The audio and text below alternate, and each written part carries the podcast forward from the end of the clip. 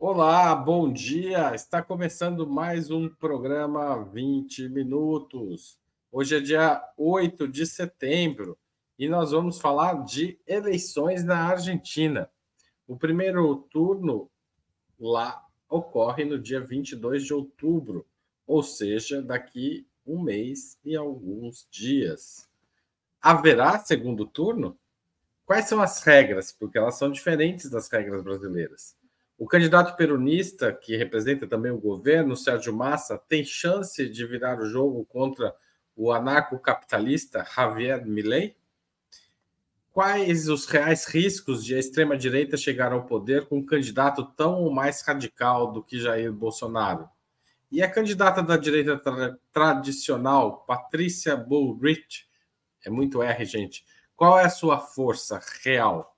Para destrinchar o que ocorre no país vizinho, o Opera Mundi recebe hoje a economista argentina Margarita Oliveira, professora do Instituto de Economia da Universidade Federal do Rio de Janeiro. Ela é coordenadora do Núcleo de Estudos e Pesquisas de Economia e Feminismos lá da UFRJ. Não perca, depois do intervalo.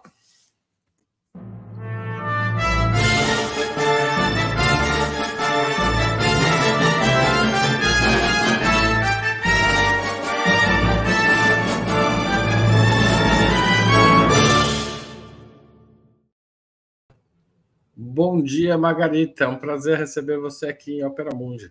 Oi, bom dia, Haroldo. Prazer meu de estar aqui junto com vocês, ainda assim para discutir esses temas difíceis, né? Exatamente. Aliás, queria já agradecer porque já temos um novo membro pagante de, de Ópera Mundi no YouTube, a Vera Lúcia Severo Barroso. Obrigado, Vera, por apoiar o jornalismo independente. Quem está assistindo ainda não faz isso, vocês sabem, né? Tem várias formas de fazê-lo, uma delas é se tornar membro. Então, vamos lá. Margarita, o que dizem as pesquisas sobre a situação eleitoral, a, a corrida eleitoral hoje na Argentina? Dá para confiar nos números? Olha, a situação está bem difícil, porque, na verdade, a pesquisa que foi para, para as primárias, a gente tem um, um sistema de, de eleição bem diferente do que o Brasil. É, desde nos últimos 20 anos se instaurou essa ideia de primárias abertas e obrigatórias, que foram a eleição que, que aconteceu mês passado, e, aonde é uma eleição que dá um termômetro, né? como se for a pesquisa mais é, é, um, certeira que poderíamos ter. É, complicado, é complexo, porque também é uma primária onde não necessariamente todo mundo vota a quem gostaria de votar depois na eleição, então tem muita coisa que é difícil. Porém, as pesquisas antes de, da primária deram qualquer coisa, assim, e, e tem vários, é, várias eleições já, as últimas três ao menos, que as pesquisas vêm errando bastante. O que está se falando lá na Argentina, então, é que realmente os pesquisadores não estão conseguindo capturar ou capturar a, a, a, determinados grupos, né? Ou não estão conseguindo entender que grande parte da, do eleitorado se define na última semana e muitas vezes no último dia. É, de fato, as pesquisas davam que o Milley estava muito menos é, é, ia ser muito menos votado do que realmente foi surpreendeu bastante, sobretudo porque os meios de comunicação tinham meio que abandonado, né? Tinham, é, é, mão do Milley no, no final da campanha. Então, enquanto Milley é claramente um candidato que nasceu nos médios tradicionais de comunicação. Né? Foi o cara que mais horas de televisão teve durante os últimos dois anos, mais convites a programas, etc. Então, foi, foi muito é, é, a, a, chegada que tem nacional, sobretudo, porque claro candidato da cidade de Buenos Aires, a chegada nacional vem, sobretudo, através né, desses meios de comunicação. E também se teve a situação de que tivemos algumas eleições provinciais, né, a Argentina está dividida em províncias, onde os candidatos do Milei foram muito mal. Então, o pessoal, em geral, esperava que a eleição ia ser uma disputa entre Massa e Bullrich muitas, assim. Segunda-feira, todo mundo surpreendido, todo mundo deprimido, né? E preocupado. E eu acho que, e não, não simplesmente o pessoal da esquerda, também o setor é, setor privado, setor da construção, setores tradicionais, né, na Argentina estão bem preocupados ao respeito. Aí essa última pesquisa está dando é, essa, essa disputa entre Massa e Milley, é, evidenciando uma queda né, da Bullrich, que não está conseguindo manter os votos que ela teve na primária. Isso, enfim, pode ser que sim, é uma coisa que, que já se estipulava, de fato, desde o início das, é, da, dos discursos políticos de um candidato e outro, os dois minimizaram a figura da terceira candidata, que na verdade é o partido que saiu em segundo lugar, que é o da Patrícia Bullrich. Então, está se falando isso. Como Cristina tinha falado um tempo atrás, Cristina Kirchner, ia ser uma eleição de terços e foi uma eleição de terços. Primeiro candidato 30, segundo 28, terceiro 27, dos partidos, né? É, porém, a Bullrich ganhou com 17% e dificilmente, né, 17 passa para 21 agora nessa, nessa última pesquisa. Isso quer dizer que os votantes de Rodrigues Larreta, que era o outro candidato, não estariam acompanhando. O, partido, ou, o outro candidato do partido da Patrícia, é isso? O, sim, que o partido Junto para o Câmbio, que o partido Macri.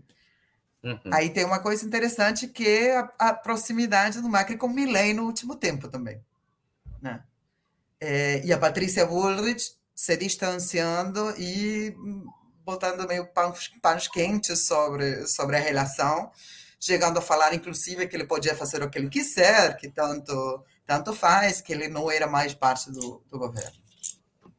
Agora, o, a, como você mostrou, né, as pesquisas estão com 30, a última pesquisa divulgada ontem aponta o Milley com 31%, o, o, o Massa o Massa com 28, né, 28,1, e a Patrícia com 21% das intenções de voto.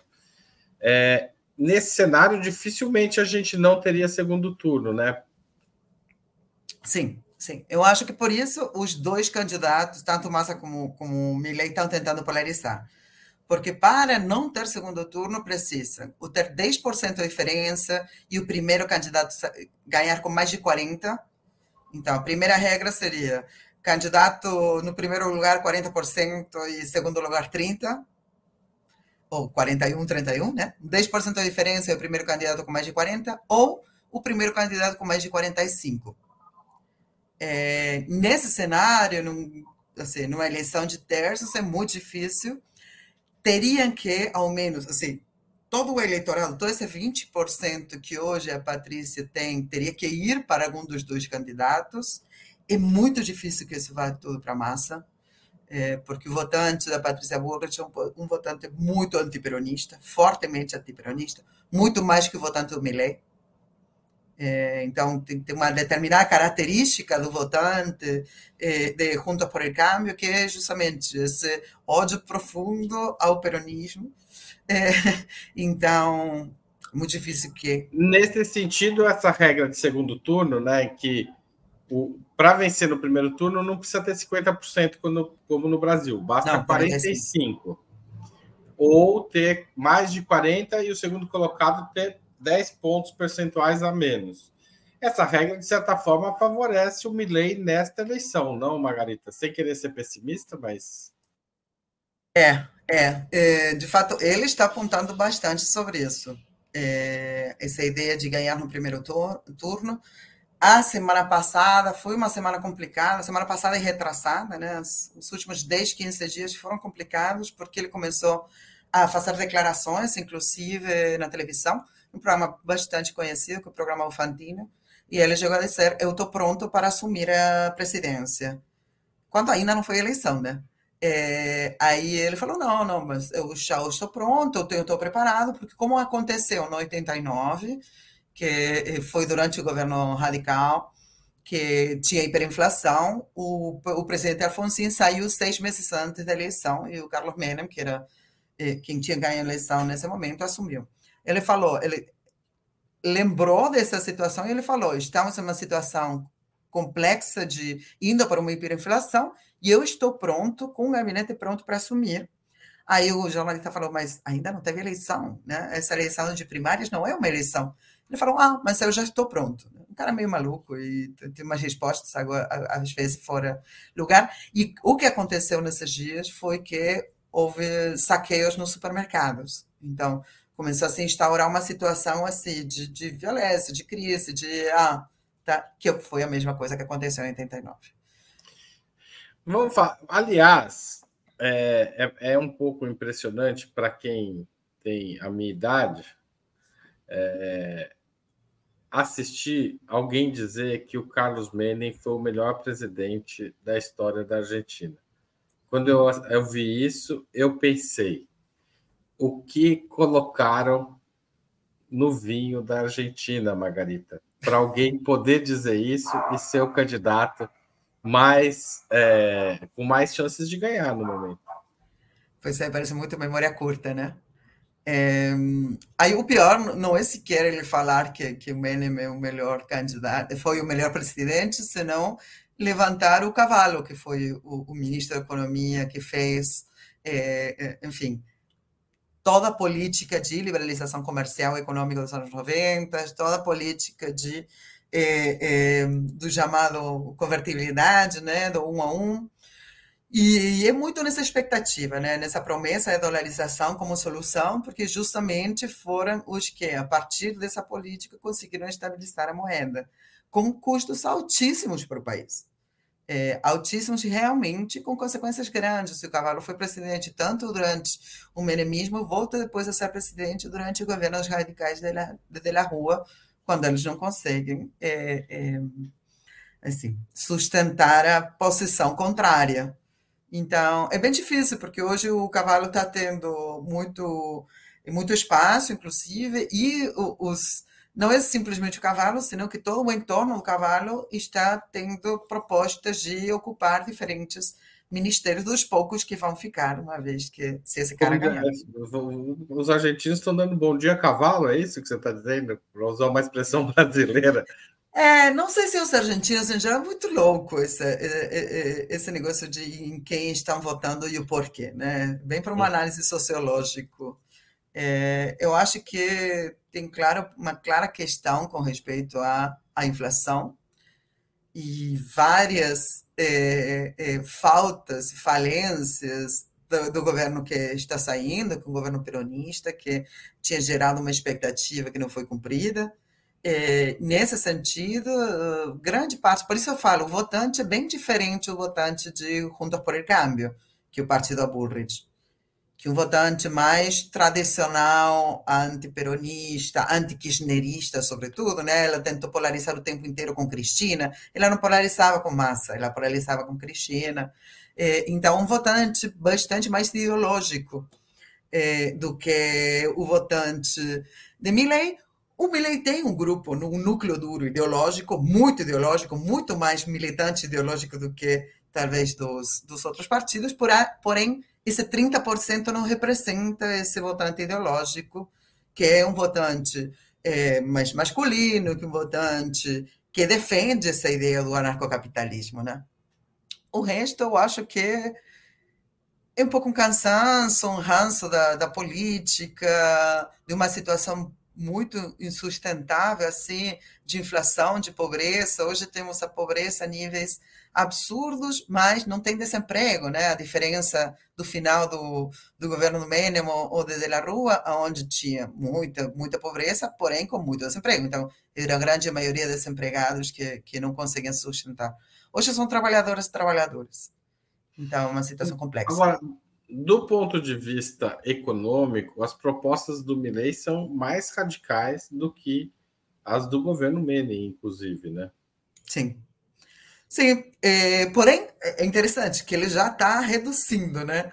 É, ele chega com uma série de, de propostas em todos os aspectos muito radicais, dolarização por uma parte, então perda total da, da soberania monetária, é, queimar o Banco Central, né? já chegando ao extremo que ele falou, não, o Banco Central tem que ser é, queimado, dar fogo no Banco Central, privatização da educação, privatização da, da, educação superior, inclusive, né? Chega com várias, venda de órgãos, né?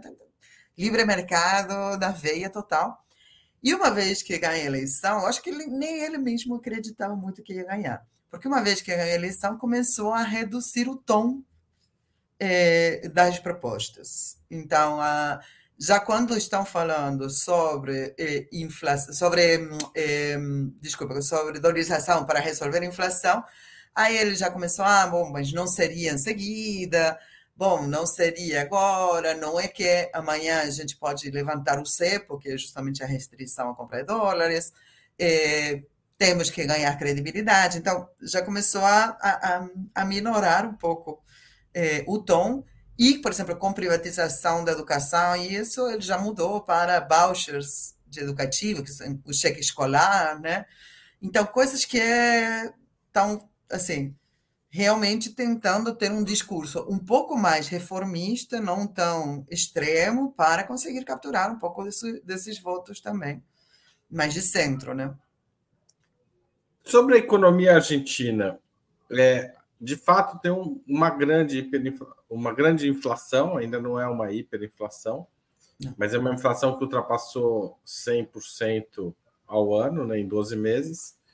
É, o, como é que está a taxa de crescimento da Argentina? Ela está instável? Como é que está essa situação?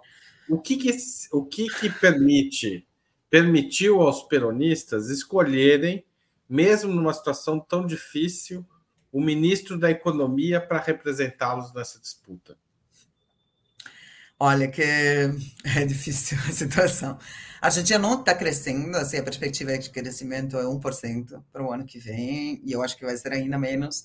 Você tem uma situação difícil que vem, vem se acarretando-se vários anos, que tem a ver com o peso da dívida externa, né? É, e a influência, inclusive, do Fundo Monetário Internacional nas decisões de política econômica. É, depois de 2015, na verdade, quando, quando assume o governo Macri e, e contrai a maior dívida externa da história argentina, com perspectivas de levantar o cepo e tal, e, e, e liberar novamente a economia, o que acabou foi completamente é, prejudicando as perspectivas a futuro.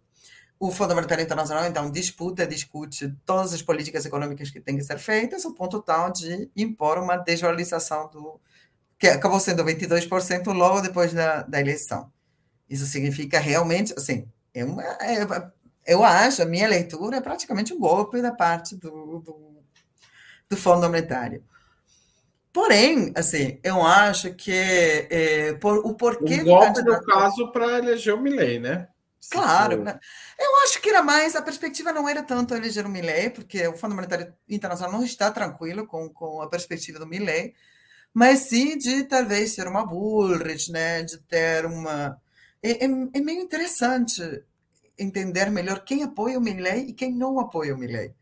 É, porque o establishment não apoia o Milley. É um grupo muito reduzido que está do poder financeiro, mas é um grupo grande. É reduzido enquanto a. a a, reduzido em número de pessoas, mas não em quantidade de dinheiro. Não, e, e enquanto a, a, grupos tradicionais, assim. Como eu falei, o grande setor industrial, por enquanto, está expectante, né? É, a dolarização para eles não fecha, fecha para o setor do agronegócios, é, essencialmente porque ele, quando fala em redução do Estado, está falando de eliminação das retenções às, exportações, que é um dos problemas principais que, que, que o setor do agronegócio está reclamando há muito tempo. E ele está também beneficiando bastante o setor. É, o setor informático. Margarita, assim, eu acho que é interessante essa questão do, da retenção das exportações. Explica para o nosso público, e aliás, queria convidar o público, porque eu tenho certeza que tem muita gente com dúvida. Estamos ouvindo a Margarita, mas vamos fazer pergunta para ela, gente de preferência com super chat, quem puder fazer isso, mas se não também pode fazer normal. Vou tentar trazer as perguntas do público para essa conversa também. Margarita, o que são essas retenções das exportações? Que é algo que não tem no Brasil. Não tem no Brasil. Aliás, no Brasil, o agronegócio não paga imposto sobre exportações. Não é só que não tem retenção, não paga imposto nenhum. Né? Como é que é na Argentina? Bom, na Argentina as exportações agrícolas, essencialmente, pagam imposto é, toda exportação. Então, na verdade, é como se for uma taxa de câmbio paralela, diferente, né? Eles pagam imposto essencialmente porque assim, a principal produção argentina é, é agrícola, não, a principal exportação argentina é agrícola. O agro tem é, essa ideia de temos o melhor solo do mundo, o melhor clima do mundo, etc. É, isso gera uma renda, é, uma renda agrícola muito grande. E sobre a da discussão de que não necessariamente essa renda tem que ser apropriada pelos pelo agronegócios, né, pelos grandes é, é, exportadores da soja, mas não só da soja, os cereais historicamente, gado, etc vem se impondo há bastante tempo essa retenção. Então, sobre cada dólar exportado, o, o exportador paga um imposto é, às exportações. Isso é um montante importante, sobretudo que vai garantir, inclusive, o equilíbrio da balança comercial, etc., coisa que não está acontecendo nos últimos períodos. É, então, por exemplo, se paramos para pensar, cada vez que se tem uma desvalorização, que isso aconteceram muito nos últimos anos na Argentina, único quem ganha ganham os exportadores, que agora conseguem mais peso por esses dólares. A ideia da retenção é gerar uma sorte de justiça e transferência desses recursos do agronegócio para outros setores da economia. É, é uma política que durou, foi histórica na Argentina, e depois foi eliminada durante o menemismo e voltou depois com, com os Kirchner. É, mas, assim, é grande reclamação do setor do agronegócios, né? Certo. O José Rildo já fez uma pergunta aqui, espero mais perguntas aqui no chat. Pergunta como fica o ciclo militar. Pergunto isso porque uma das questões que, está sendo polarizada a disputa argentina é em torno da questão dos direitos humanos. E o governo argentino acaba de cancelar as é, condecorações militares do general Pinochet, né, o que imagino ter um, uma, um, debate político bem forte, as condecorações foram retiradas, quem quiser ver tem a notícia completa no Opera Mundi. É, e o Milley, por outro lado, fala em acabar com, é, em uma lei de anistia para ex, os ex-presidentes argentinos e ex-militares que foram presos por conta dos crimes contra os direitos humanos durante a ditadura militar. Como é que está essa questão militar na disputa eleitoral hoje em dia, Margarita? Olha, bem complicado. Ele, o Milei está levando uma candidata a vice-presidente, que é uma defensora dos militares da última ditadura, é, não só abertamente, sino que convocaram uma manifestação, inclusive, em favor, né? Voltando com essa ideia, que era uma ideia bastante popularizada em algum momento, que era a teoria dos dois demônios, né? É, do tipo, ah, não, mas os guerrilheiros também fizeram parte, então os ditadores foram, os militares, não os ditadores, que nunca falaram de ditadores, os militares também foram vítimas de violência é, de, dos grupos guerrilheiros, né? É, obviamente, uma tese que está absolutamente contestada, discutida, e era uma posição que, em aparência, há muito tempo que não tinha espaço na Argentina. É, porém, chega agora. Esse, essa vice-presidenta, né, com esses dentro desse entramado do, do grupo dos militares, dos militares ditadores, né, se descobriu que o nome dela aparecia no, na lista, né, dos nomes do Echecolás, que foi uma, um dos ditadores argentinos em processo, e essencialmente pelas vinculações e as defesas, né, aparentemente o grupo dela na ju da juventude, né, era era um grupo que defendia, visitava a Videla na cárcere, era um grupo que defendia a anistia, né, para para os ditadores, e o Milley entra completamente nessa linha. É, então é bem complicado, é bem complicado e, é, e, e volta a ser um debate que está sendo colocado no seio assim, da, da, da, sociedade. Eles voltam com esse discurso, não foram 30 mil, né, 30 mil detenidos, detidos desaparecidos, e do fato que houveram culpas das duas partes e deixaram o passado para trás. Então, é, são anti-direitos humanos, eles falam o curro dos direitos humanos, o roubo dos direitos humanos, né? eles são contra mais avós de Plaza e Macho, é, eles têm uma posição assim, bastante controversial e de extrema direita, é um grupo fascista mesmo. Margarita, o Antônio Borges pergunta, a gente já respondeu de certa forma, é, mas eu acho que você podia colocar novamente. Eu vou completar a pergunta dele. Não sendo esse extremista, quem dos candidatos tem chances efetivas de ganhar a eleição na Argentina? Eu complemento. Passando Patrícia ou passando Sérgio Massa para o segundo turno, há uma chance de alguma composição entre essas duas é, candidaturas que, de certa forma, representam a polarização dos últimos 20 anos na Argentina contra o Milley? É, quer dizer, Hoje, justamente... deixa, eu, deixa eu só, uhum. Antônio, tem a candidatura da Patrícia, ela é do partido do Macri, que é, digamos, da, que representa, em linhas gerais, a direita argentina, e a candidatura do Sérgio Massa representa o peronismo e a esquerda argentina, que tem disputado o poder nos últimos, desde a queda do De La Rua, certo, Margarita? Mais ou menos, porque Mais não, menos. sei, não sei se o Massa aqui, representa a esquerda, essa, essa é a questão.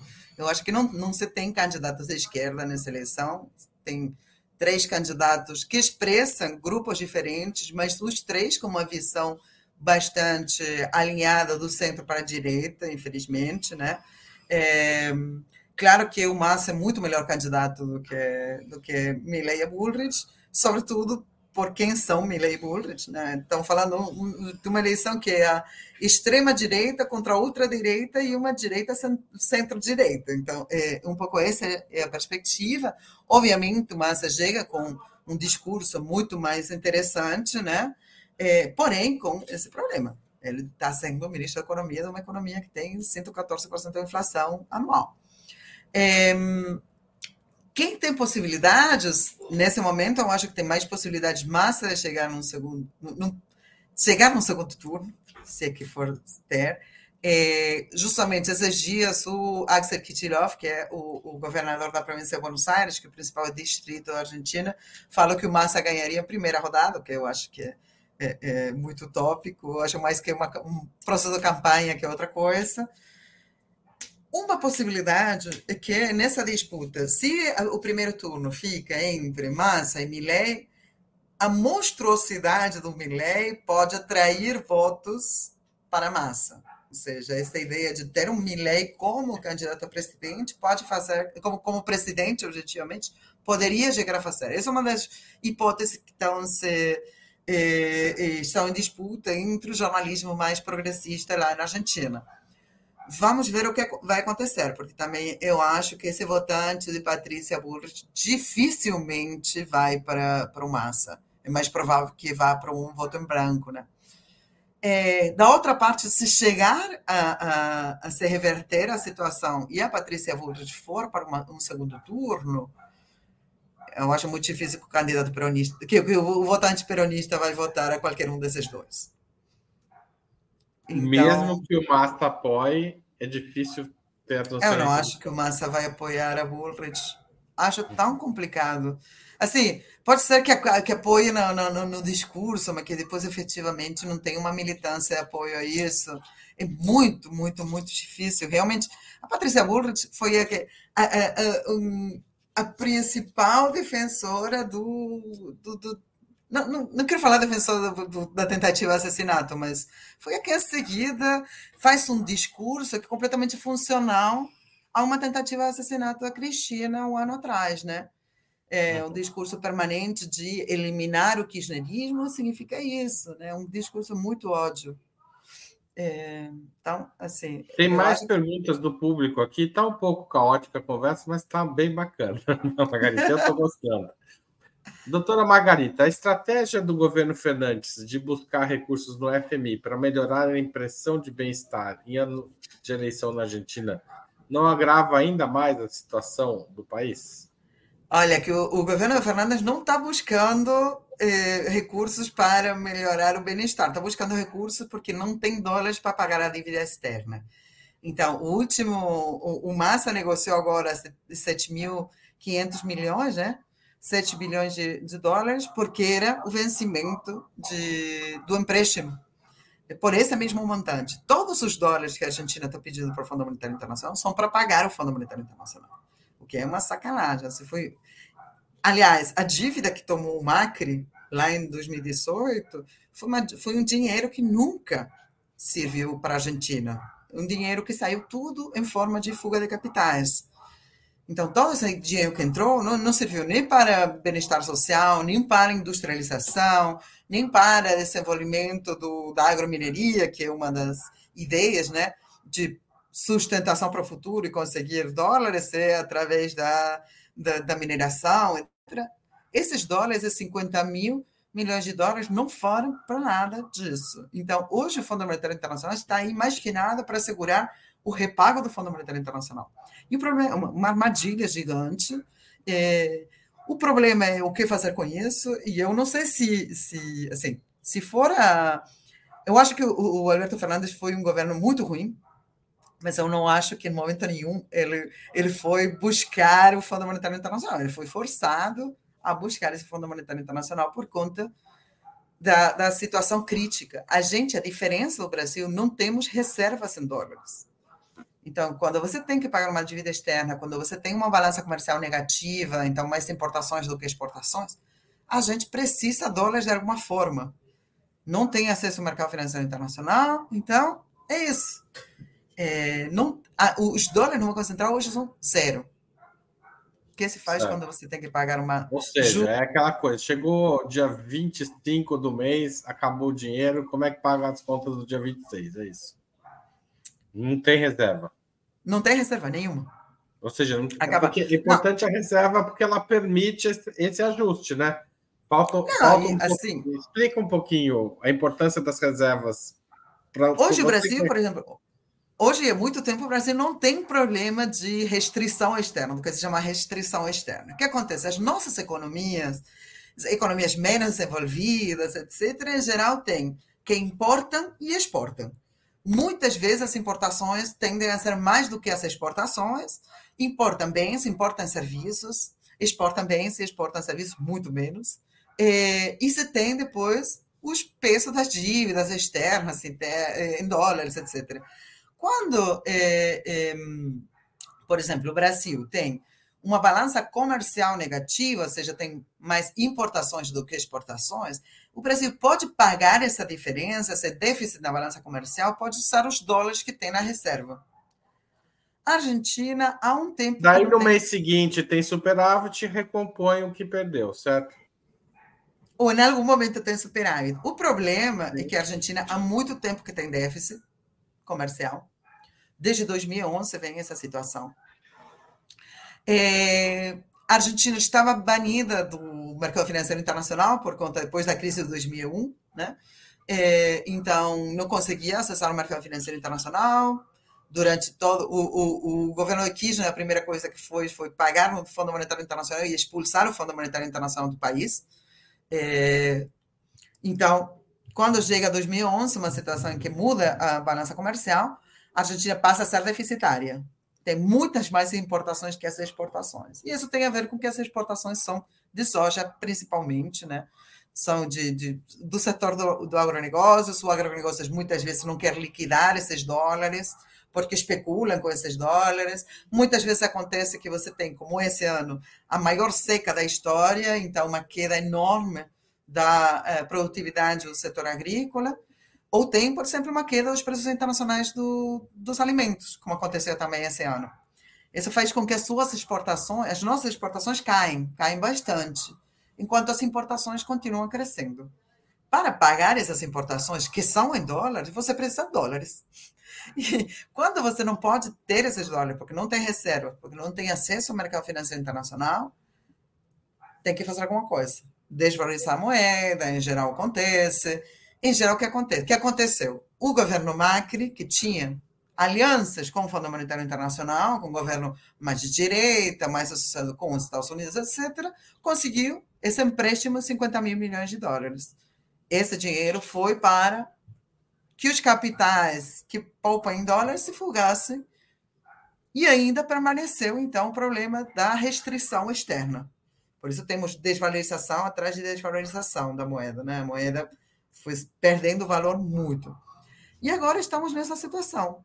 Uma dívida enorme com o Fundo Monetário Internacional, que isso devenga interesses, eh, juros o tempo inteiro, desculpa, interesses não, juros o tempo inteiro e amortizações de capital. Para pagar essa amortização esses juros não se tem dólares, a balança comercial está negativa, então é uma pressão gigantesca para renegociar com o Fundo Monetário Internacional. O país está colapsado. E o pior, a desvalorização gera mais inflação. Então, se está num círculo vicioso bastante complexo em termos econômicos. Margarita, mais perguntas aqui. Carlos Eduardo de Mesquita pergunta: por que Cristina Kirchner não se candidatou? Difícil. Eu acho que tem várias, vários motivos. Um tem, tem a ver com tentativa de proscrição dela, né? É, são vários processos. Interessante que justo agora que saiu essa notícia que sobre o julgamento do, do Lula, né? É, como o mais injusto da história do Brasil. A Cristina está enfrentando vários processos, vários, por vários motivos diferentes. É, o ano passado, num deles, acabaram resolvendo isso. Não, não tem inibição total, mas ela fala: se eu sou candidata, a coisa mais provável é que eles é, não me deixem ser candidata, esse é o motivo.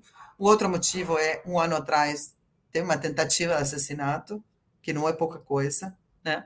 É, é por um acaso que ele está vivo ainda, porque a, a, a, o projetil não saiu da câmara da, do revólver, então, assim, complexo. E tem outra questão, que, que o peronismo não fecha com, com Cristina. É, o peronismo é uma coisa muito eclética, por isso quando Haroldo falou, ou, ou, eu acho que foi numa pergunta, né? É, eu falei que era de esquerda e você me corrigiu. Esquerda, corrigiu bem, eu estava simplificando, mas... Não, com certeza. Mas tem expressões que são mais de esquerda, entra o peronismo, e tem expressões que são mais tradicionais, conservadoras, de direita, de centro. É, então, há bastante tempo que, que que o peronismo não fecha completamente com essa ideia de Cristina candidata. Esse foi o motivo pelo qual Fernandes foi o candidato a presidente quatro anos atrás, porque o peronismo não ia apoiar a Cristina, ela foi de vice, e agora, nesse momento, ela estava com uma tentativa de um candidato que tinha poucas possibilidades, e, pelo bem do país, acabou aceitando né, essa, essa conciliação com massa, né? Que vai tá ser. Foi o candidato que, que várias eh, facções do, do peronismo apoiaram. Não... Não, tem, tinha até um candidato peronista que tinha um discurso muito semelhante ao do Milley, né? Com muito pouco voto e tal, mas também se candidatou. Não, não, tinha, não teve isso? Não, qual? Uma fração bem pequena. Ah, agora eu esqueci o nome dele, mas foi não, teve um candidato que o Moreno, o Guilherme Moreno, que é Moreno, é peronista, mas vai por fora do peronismo. Ah, vai por fora do peronismo, tá certo. Não, e ele é um, um assim, não tem um discurso neoliberal para nada, mas, mas é um, assim. Não, mas do ponto de vista da violência política, é, é, bastante agressivo também, né? É super agressivo, super agressivo, sim. É. Eu achava que ele concorria dentro do peronismo, não? Ele não, não, ele vai por fora há bastante tempo. Tá. É, então, desculpe aos, aos a confusão. Mas é que o sistema político argentino é difícil de acompanhar aqui para o brasileiro. Até que ponto o claro apoio do presidente Lula aos peronistas poderia influir no processo eleitoral? Pergunta Veliana. Olha, é difícil. Eu acho que hum, pode que pode fazer. Hoje o, o militante peronista tem tá com dificuldades de votar no massa. Porque é uma expressão mais de direita. Então, o militante kirchnerista, sobretudo. Né? Nesse sentido, o Lula dar um apoio é um, um ok. Tá, tá, então tá, então vamos para lá. Eu acho que a importância do apoio do Lula e do Brasil, e mais que nada, tem a ver com as possibilidades de aqui para frente para a economia argentina e para a inserção mundial da economia argentina. Né? O fato de ter conseguido agora o ingresso nos BRICS é determinante, sobretudo as posições que um e outro candidato tiveram com respeito ao ingresso nos BRICS. É, por exemplo, quando o, o, o Fernandes está tentando, tá bem agora o Fernandes desapareceu, né? mas tentando há muito tempo, ele viajou como cinco vezes desde que o Lula é presidente, cinco ou seis, para pedir para pedir ajuda, dinheiro, para pedir que eh, o comércio bilateral não seja mais em dólares, né? justamente por essa falta de dólar gigantesca. Eh, a gente já pagou uh, alguma, em algum momento na, na, liquidação anterior, pagamos dívida com yuanes, depois pagamos dívida com dólares que o, o, o Qatar emprestou para a gente. Então, essa tentativa de buscar sócios comerciais fora e sócios políticos também fora tem a ver justamente com resolver esse problema da restrição externa. É, acho que vai ter mais uma repercussão por essa via mais internacional do que dentro do votante. Ah, o votante vai apoiar mais ou menos o Massa porque o Lula está apoiando. É só isso, uma, um pouco de expectativa dentro do, da própria militância que que não está 100% feliz com essa escolha do Massa como candidato. Ó, tem uma pergunta que tem a ver com o meu, a minha a confusão que eu gerei. O peronismo é de direita, de esquerda ou sebastianista? É... O peronismo é o peronismo. Tá Olha, Arnaldo, a gente teria que fazer uma live de cinco horas sobre entender peronismo na Argentina. E sem entender peronismo, você não pode entender a Argentina. O peronismo é tudo, é é tudo ao mesmo tempo. Tem expressões dentro que são muito, muito de esquerda, muito radicalistas, tem expressões dentro que são muito de direita, muito conservadoras. É, é, é um partido que na história tem mudado muito também. Tem, então, dentro do peronismo, várias questões. Né? A ideia, essencialmente, o peronismo e a ideia do peronismo sempre foi a terceira via. Né? É, é, o discurso ele era nem yang nem marxista, peronista, então, é o justicialista e é via capitalista a justiça social. O peronismo nunca se, nunca se autoproclamou um partido comunista nem socialista, senão que é políticas em favor da classe trabalhadora e dos pobres, etc., mas dentro de esse status quo, dentro desse sistema, dentro de. É... Óbvio que era essa ideia, né, lá atrás da terceira via, que era a Aliança dos Povos Terceiro-Mundistas, tinha todo um componente é, anti-imperialista interessante.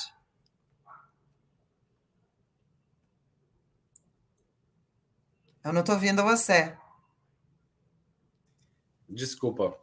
O pagamento em moeda chinesa para o FMI muda algo na situação econômica argentina? Pergunta o Matheus. Muda. Muda o fato que a gente não precisa tantos dólares. Assim, é... eu imagino Mas que... precisa de yuan, precisa da moeda Depois chinesa. vai precisar de yuan. Também é, a China é o principal sócio comercial hoje do, da Argentina. Né? Então, que acontece? Eu, eu acho que essa é uma situação complicada, inclusive em termos de geopolítica e geoeconomia. Hoje a Argentina está super pressionada pelo Fundo Monetário Internacional, ao ponto tal que a política econômica está disputada é, muitas das políticas que o, o, governo quis implementar não puderam ser implementadas porque o fundo falou não, tem que fazer, é, tem que ter superávit fiscal, não pode continuar com esse nível de déficit e tal.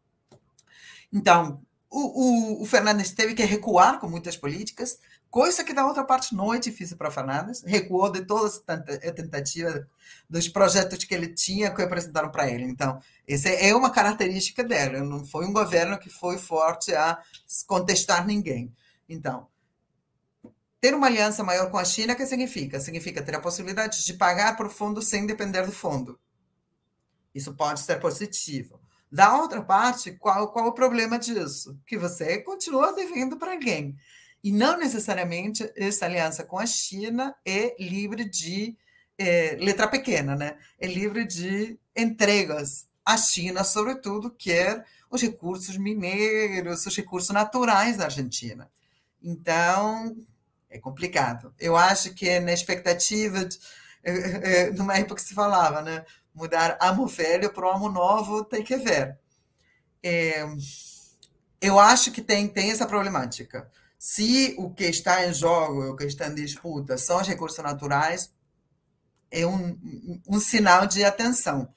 É, tem que ver também o que acontece agora com os BRICS, né? Não é só a China e ver então, se... Essa era uma das perguntas que eu fui atropelada pelo monte de perguntas da audiência. Então, agora vou pôr a minha pergunta. Com o Milley, a entrada da Argentina nos BRICS, ela se materializaria ou você acha que não? Não, acho que não. Não, ele, assim, é bem difícil. Por, por isso eu acho assim, o cara é muito maluco, né? Ele saiu a falar. Desculpa só um minutinho que tenho que conectar o computador, né? Questões técnicas aqui. Então, enquanto a Margarita conecta não, o computador... Tô, tô pronto, tô pronto. Não, mas deixa eu falar rapidinho. Vou, agora já comecei. Gente, tá. façam a assinatura solidária de Opera Mundi em www.operamundi.com.br. A gente precisa do apoio de vocês para manter e ampliar o nosso jornalismo, para a gente responder perguntas difíceis como essa, se o peronismo é de esquerda, direita ou sebastianista. Pensa que é qualquer canal que você abre aí, tem alguém que pode responder isso com propriedade? Além disso, a gente precisa. Você pode se tornar membro pagante do nosso canal no YouTube, é um jeito também. A Vera Lúcia, já mencionei, fez isso. Mandar um super chat um super sticker, ninguém fez isso até agora, fico no aguardo. Ou um Pix. Nossa chave é apoia.operamundi.com.br. Se estiver assistindo o programa gravado, vale o valeu demais também. Para ampliar e fortalecer o jornalismo crítico, independente, que toca em questões difíceis, que se preocupa com a América Latina, com a economia da nossa região, você tem que apoiar, porque não vai ser as grandes agências de publicidade, publicidade que colocarão o dinheiro aqui no Opera Mundi. É, Margarita, volta aí, eu te interrompi. Volto, volto. Então é isso, apoiem o Opera Mundi para continuar, para a gente continuar a ter esse, esse espaço. É, então, o, o, o Milley, quando foi eh, esse anúncio da Argentina entrando nos BRICS, ainda mais entrando nos BRICS, junto com países assim, petroleiros, né? É, é, uma, é, muito interessante o movimento agora de, de, ampliação dos BRICS, inclusive na disputa com os Estados Unidos. A primeira coisa que o Milley saiu para falar é não, eu não apoio para nada. A gente, se eu for presidente, a Argentina rompe relações comerciais com a China e com o Brasil que são o primeiro e o segundo sócio comercial do país, o que é uma loucura, assim, em termos, inclusive, da necessidade dessa dolarização que ele tem, é impossível fazer essa dolarização se ele rompe relações, ele está expectante com essa relação com os Estados Unidos, fala sobre a relação com os Estados Unidos, Patrícia Bullrich também. Então, esses dois candidatos estão são contrários à ideia dos BRICS, foi bom, eu acho, para o Massa nesse momento que tenha saído esse anúncio, né? Porque abre outra, outra expectativa. É, eu acho que, que vai estar complexo. É, é, o Milley pode até tentar não romper relações comerciais, mas assim, o que significa romper relações comerciais? As nossas exportações e as nossas importações são para o Brasil e a China, então e bem complexo. Tá pode falar, pode falar. Não, não, eu imagino os migrantes argentinos fugindo para o Brasil, já tem bastante. Pois é. Tem gente que acha que é porque o Milei está com chances porque tem muita gente passando férias, passou muitas férias em Florianópolis, né? Que é o, o, o, o no, no, litoral. Aprenderam. É, Camboriú, etc. E, e, tinha muito bolsonarista lá e por isso o Milley está com chances de ganhar. Qual é a relação, para além da piada maldosa com os catarinenses, mas é, perdão os catarinenses que estão nos assistindo, é, qual a relação do, do anarcocapitalista do Milley com o, o bolsonarismo? Olha, é interessante, porque são, são hum, posições completamente diferentes, né? É, é, porém com muitíssimo apoio. Sim, o Bolsonaro. Não, né?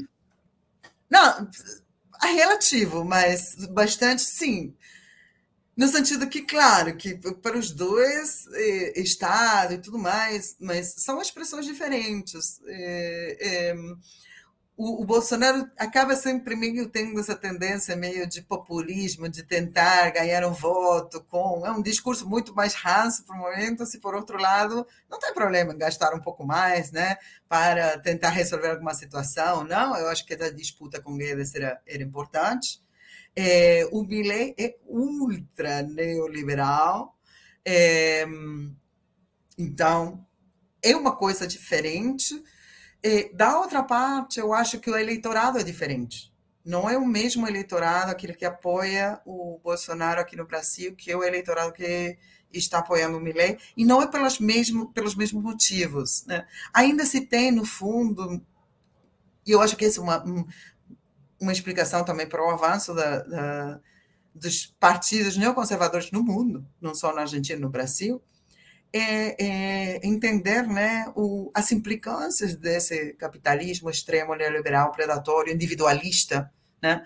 É, é, essa perda dessas ideias, né, de o que significava ter uma classe trabalhadora, o que significava ter governos progressistas, o que significava, né, uma quantidade de soluções que eram soluções coletivas. Hoje esse descrédito do Estado está profundamente atrelado a uma solução individualista. A gente atua como indivíduo, não mais como coletivo, e acha que pode individualmente, erroneamente, né, desde a minha perspectiva, conseguir uma solução e se salvar, né? É, mas eu ouvi outro dia, eu em geral sou muito pessimista, tenho uma visão pessimista, inclusive, sobre, sobre as situações econômicas do sul global, porém eu li uma nota que escreveu uma amiga é, da Argentina, que finalizou a nota com uma reflexão do Gramsci, que fala até o, o, o até o novo até o velho morrer e o novo nascer surgem os monstros. E eu acho que é um pouco isso que é o que a gente está vivendo na Argentina no Brasil e em geral no mundo tá certo. Margarida mas vou ter que encerrar aqui as perguntas do público senão a gente vai até a gente não almoça hoje. É, o pessoal está animado. Na década de 80 havia o partido intransigente. Algo parecido hoje? O Pi.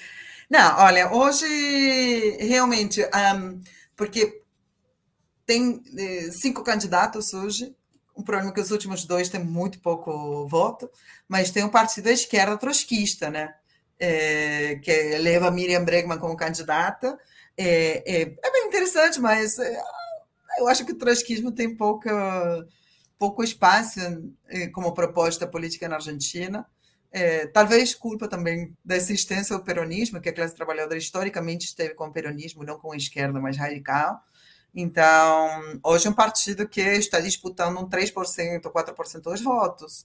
Claramente com discursos em favor das mulheres, dos direitos humanos, da, da, do, do, reconhecimento né, e a, a, a, a continuidade dos juízos às juntas militares, etc, etc. Porém, tem pouquíssimas possibilidades. É, o José Rildo faz mais uma pergunta. Essa agressividade do Milley não é para desviar a atenção e favorecer a direita? Ou seja, Olha, essa ideia de que o, o Milley surgiu um pouco como Bolsonaro, meio para, é, tipo, polarizar com a esquerda sem ser a direita tradicional e abrir espaço para a direita e acabou conquistando o eleitorado? Olha, eu acho que teve muito disso, sobretudo no, no apoio dos meios de comunicação. Né? Como eu te falei, o Milley foi um cara que teve muitíssimas horas nos meios de comunicação tradicional, Clarim, La Nación, os dois principais grupos né, eh, de comunicação na Argentina, direita, conservadores, etc. E, e, eles levantaram muito, até o momento no qual a, a Patrícia Bullrich passa a ter um peso importante, então começa a aparecer nas pesquisas como na frente do, do Larreta, e até o momento em que o peronismo fecha com massa. Uma vez que o peronismo, porque eu falei, né, o candidato Cristina era outro, o Guadalupe Pedro, tinha um terceiro candidato que era mais de esquerda, que foi que concorreu no final com massa, e não se tinha o candidato do peronismo fechado. Quando fecham com massa, automaticamente a grande, a grande mídia começa a bombardar o Milley. Porque eu acho que a grande mídia, que seria o paralelo da Globo aqui, não quer, não quer como, como presidente. É muito maluco. Eu não sei quanto é uma messa em 100 e quanto o cara é maluco realmente. Assim, você vê as posições, falas dele. E, primeiro, que é um fascista. Segundo, o cara que, que assim, quando eu ouço falar é horrível, em todo sentido, é, é um tédio, inclusive, as explicações. Ele explica tudo porque fala, não, porque no equilíbrio econômico geral, o modelo fala que Isso não é um discurso atraente para ninguém. Né? É, aí os meios de comunicação começam a acusar que o partido Milley fez corrupção, vendia cargos e tal, com essa tentativa de começar a baixar ele. E não conseguiram. Então, eu acho que o, o, o establishment, os meios de comunicação e tal, não tem o Milley como candidato. Da outra parte, o Milley é uma expressão disso, de um votante que está cansado, de um votante que está com muita fome. 40% da população na pobreza, não é pouca coisa. É, são, desde 2015, ao menos, ou mais, que o, o salário não ganha da inflação. Então, os salários estão em queda enorme. Os políticos prometem coisas, prometem. Assim, temos um governo Macri que não cumpriu nada do que tinha prometido, então, o votante mais de direita do, do Junta por Câmbio está desiludido completamente. E o votante também do governo do Fernandes, que fala, cara, o que, que, foi isso? O que, aconteceu? Uhum. Não teve Você nenhuma tem... política para mim. Né? Esse é que o votante o eleitor do Milley que está um pouco entrando nessa onda e tem um... Ninguém está animado na Argentina, é isso que você está dizendo. Ninguém. Não tem proposta. Assim, eu acho que tem uma coisa. Você fala lá, não tem proposta que namorem. Você não se apaixona mais. Não tem um discurso que seja uhum. apaixonado. E eu acho que tem a ver, inclusive, com falta de uma autocrítica, com falta de um rever e repensar o momento da política. Aí, uma, um discurso antipolítica ganha. Porque não é tão um discurso, ah, porque o fascista. O discurso é fascista, mas é sobretudo um discurso antipolítica pensa muito mais a antipolítica é, do que eh, as loucuras que o cara fala. Porque ele fala desde um lugar de, bom, os mercados. Então, um pouco a perspectiva é, bom, eu acreditei na direita, não funcionou. Acreditei no peronismo, não funcionou. Bem, vamos acreditar nos mercados para ver o que acontece. Porque eu me lembro que durante o, o governo do Menem, eu ganhava um, um peso e era um dólar. E hoje tem essa ilusão. Teve uma uhum. entrevista essa semana de um cara muito Tadinha. E mais ou menos tá quanto quanto tá o, o peso na Argentina hoje? Um dólar? Bom, esse é outro problema, né? Tem várias taxas de câmbio diferentes. O Blue, que é o paralelo, que é o que as ah, pessoas podem comprar, está entre 750 e 800, vai oscilando. 800 é... pesos, um dólar. Aham. 150 a 160 reais, um dólar. Um, um, uhum. um peso, tipo. Um peso. Não, desculpa, ao contrário. Um real, 160 é, pesos. É, e hoje um cara, assim, hoje não, essa semana um cara entrevistado pelo La Nación, eu acho, você vai falar, não, porque eu ganho 250 mil pesos e quando o Milley assumir vou ganhar 250 mil dólares. Fica, cara, não entendeu nada. Então, eu acho que está se gerando... E que todos falam, não, bom, as coisas, essas outras coisas mais fascistas são maluquices. Mas a coisa importante é que ele vai, vai ordenar a economia. Bom, o, o, Alberto mandou um comentário muito simpático. Obrigado, Adalberto, desculpa, eu falei Alberto. Um dos melhores, se não o melhor canal da esquerda. Valeu, obrigado aí pelo superchat. E o Flávio Barreto faz uma previsão, dizendo que o suposto governo Milei seria o tampa, a tampa do caixão da Argentina.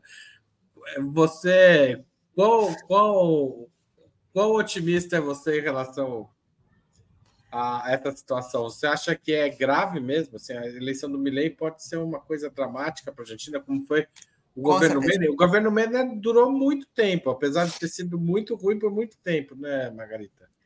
Assim, durou muito tempo também, porque não é que era ruim para todo mundo, foi ruim para a classe trabalhadora. Né? Teve grupos econômicos que acumularam, enriqueceram de formas impressionantes durante o governo Menem. E teve uma classe média que, enquanto conseguiu manter o trabalho, estava bem, tinha essa ilusão de, ah, eu ganho dólares, eu posso viajar pelo mundo, eu posso comprar autos de luxo, assim, um delírio, um delírio. Isso foi é, a costas de entregar o patrimônio nacional e, e condenar o país para frente. Eu acho que nesse caso também essa possibilidade do Milley ser presidente, que eu espero, não sei como, que alguma coisa mude, que não seja, é, mas me dá a sensação que muito pouco tempo pode fazer tomar decisões muito ruins que por muitos anos a gente vai ter que pagar. É, esse é o principal problema. Essa ideia de, de exterminar o Estado, de exterminar a política econômica, de acabar com todas as possibilidades de eh, transferências de recursos, de, de, intervenção, pode realmente afetar profundamente os setores mais populares do, do país, né? É, e pode entrar na lógica neoliberal que é catastrófica. A gente ainda aqui no Brasil está vivendo as consequências disso, né? Tem tá microfone certo. fechado. É. É que tem que fechar, porque senão passa o carro da pamonha aqui na rua e o pessoal. o Margarita, é, a gente sempre encerra a, a nossa conversa pedindo aos entrevistados uma dica de um livro de um filme. Qual livro você sugere aos nossos espectadores? Olha, eu, eu escolhi um livro é, de Verônica Gago, né, que chama A Potência Feminista. E principalmente eu escolhi esse livro, esse livro foi traduzido para o português, e escolhi esse livro primeiro porque o um livro é super interessante sobre o movimento feminista dentro da Argentina, sobre várias questões sobre o processo de financiarização econômica, tem capítulos maravilhosos, eu acho a Verônica uma grande pesquisadora e militante. Mas, sobretudo, escolhi esse livro porque eu acho que as mulheres na Argentina têm um papel fundamental nessa eleição. É, como falei, o eleitorado do Milei é um eleitorado muito transversal, tem é, eleitores que são de todas as classes sociais, de todas, e a gente não falou disso, Haroldo, para a próxima fica, todas as tendências religiosas, né? é muito diferente do que o eleitorado aqui, então, é transversal enquanto classe, enquanto a orientação religiosa. É? Porém, o núcleo duro dele, como falei, são homens brancos, jovens, né, os chamados sinceros, o Red Pill aqui do Brasil, né, que tem um discurso antifeminista muito forte, que tem um discurso anti-direitos humanos, bastante conservador, neoliberal. É, então, eu acho que as mulheres têm, têm um papel muito importante nessa eleição, e, e, e o movimento a, a, Maré Verde na Argentina vai ter que, que consolidar uma posição forte para não perder tudo que conquistamos. Né? O Milei já saiu para dizer que a primeira coisa que vai fazer vai ser referendar a lei da interrupção legal da gravidez, que foi uma das principais conquistas do movimento.